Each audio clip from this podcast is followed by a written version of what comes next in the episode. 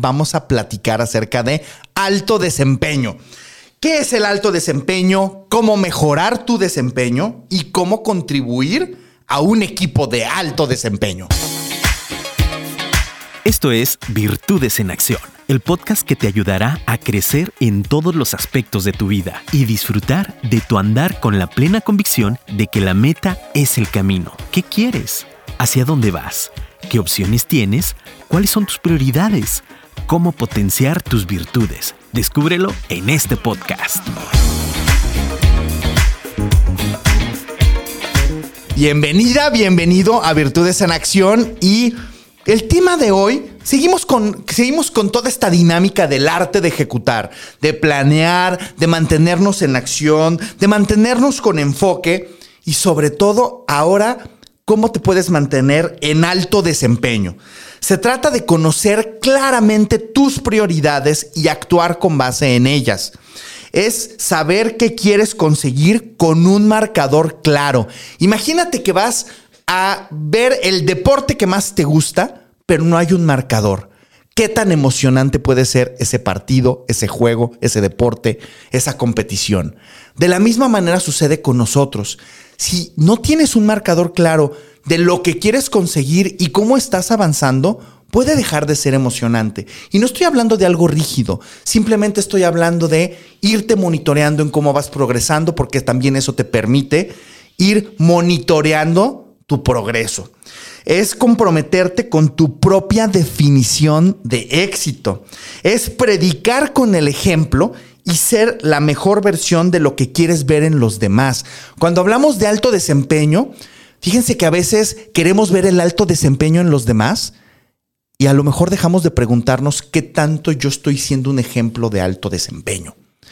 Y cuando estoy hablando de alto desempeño, quiero eh, invitarte a que no pienses únicamente en el ámbito profesional, porque cuando eh, se escucha ese concepto se piensa en productividad, se piensa en toda esta parte capitalista de las empresas, pero alto desempeño también es estar viviendo verdaderamente en plenitud con los demás, eh, viviendo tu deporte, tus hobbies, lo que más te gusta hacer, conectando con tus amigos. ¿Por qué? Porque estás eligiendo tus batallas, estás eligiendo tus prioridades y al elegir tus prioridades te da balance. Es saber eh, lo que es importante en tu vida. Es eso que es importante en tu vida, cómo te mantienes en entrenamiento. Porque es tan, pero tan importante el entrenamiento y el trabajo arduo como el descanso. Y esto es vital. A veces creemos que si trabajamos duro y casi no descansamos, estamos en alto desempeño. Y te voy a decir algo, error. Si te quieres mantener en alto desempeño, tienes que estar verdaderamente en contacto con cómo te estás recuperando. Debes de, em, debes de estar verdaderamente consciente de que tan importante es el trabajo como el descanso. Tan importante es la alimentación como el ejercicio. Es un balance. Es de qué, de qué manera puedes ir manteniéndote en esa armonía para que tu energía esté al máximo. Digo, hay expertos y profesionales en el tema, por ejemplo, los nutriólogos en temas de alimentación, los eh, preparadores físicos, también los psicólogos, o sea, los expertos en la salud mental. Bueno, ¿de qué manera te acercas a estas profesiones para que eleven tu desempeño y estés en mayor balance y armonía? Y evidentemente también estamos los coaches ejecutivos para el logro de objetivos. El alto desempeño también es despertar sintiéndote orgulloso de tus logros y también de tus fracasos, porque tus fracasos también te impulsan. Cuando tenemos este, esta aberración al tema de los fracasos, lo único que estás haciendo es no permitiéndote aprender. Nos vamos a equivocar y es parte de tu crecimiento, es parte de tu desarrollo y, contribuye a tu alto desempeño cuando lo estás haciendo con enfoque, cuando te estás, cuando estás aprendiendo esas lecciones. Ahora, ¿cómo puedes mejorar tu desempeño? Solemos pensar que el alto desempeño es no parar, es dar el máximo y lograr más. Eh, y, o sea, y estar logrando más en un menor tiempo. solemos pensar que es productividad. Si, si fuéramos máquinas, estarías en lo correcto, pero no somos máquinas, somos humanos. Y como humanos, sí es vital que tengas un objetivo claro, pero que tengas un propósito. ¿Para qué estás queriendo conseguir ese objetivo? Que te midas en cómo vas avanzando con respecto a ese objetivo y que des lo mejor de ti en cada paso. Que te des cuenta de que estás entregándote por completo a lo que quieres conseguir. Como lo había dicho previamente, también requiere descanso, diversión, convivir, reír, gozar. Tu desempeño mejora cuando logras balance en todo esto. Ahora, ¿cómo puedes contribuir a un equipo de alto desempeño? Y la respuesta es que todo empieza contigo. Empieza desde tener claridad de lo que quieres y cómo llegar a donde quieres. Y aquí te voy a invitar nuevamente a que si no has hecho el lienzo de estrategia personal, es una gran herramienta para mantener tu enfoque y contribuir a tu propio desempeño y al de los demás. Descárgalo en doelcamino.com. Abajo vas a encontrar un PDF o un documento Word en donde pasa descargarlo gratuitamente tu lienzo de estrategia personal. Dedícale un tiempo a plantear tu visión, tu propósito, tus valores, qué, cuáles son tus objetivos internos, externos y cómo te vas a mantener en enfoque y ejecución. En estos mismos podcasts vas a, vas a ver que tenemos varios que hablamos precisamente, más bien que te estoy platicando cómo ir llenando este lienzo de estrategia personal.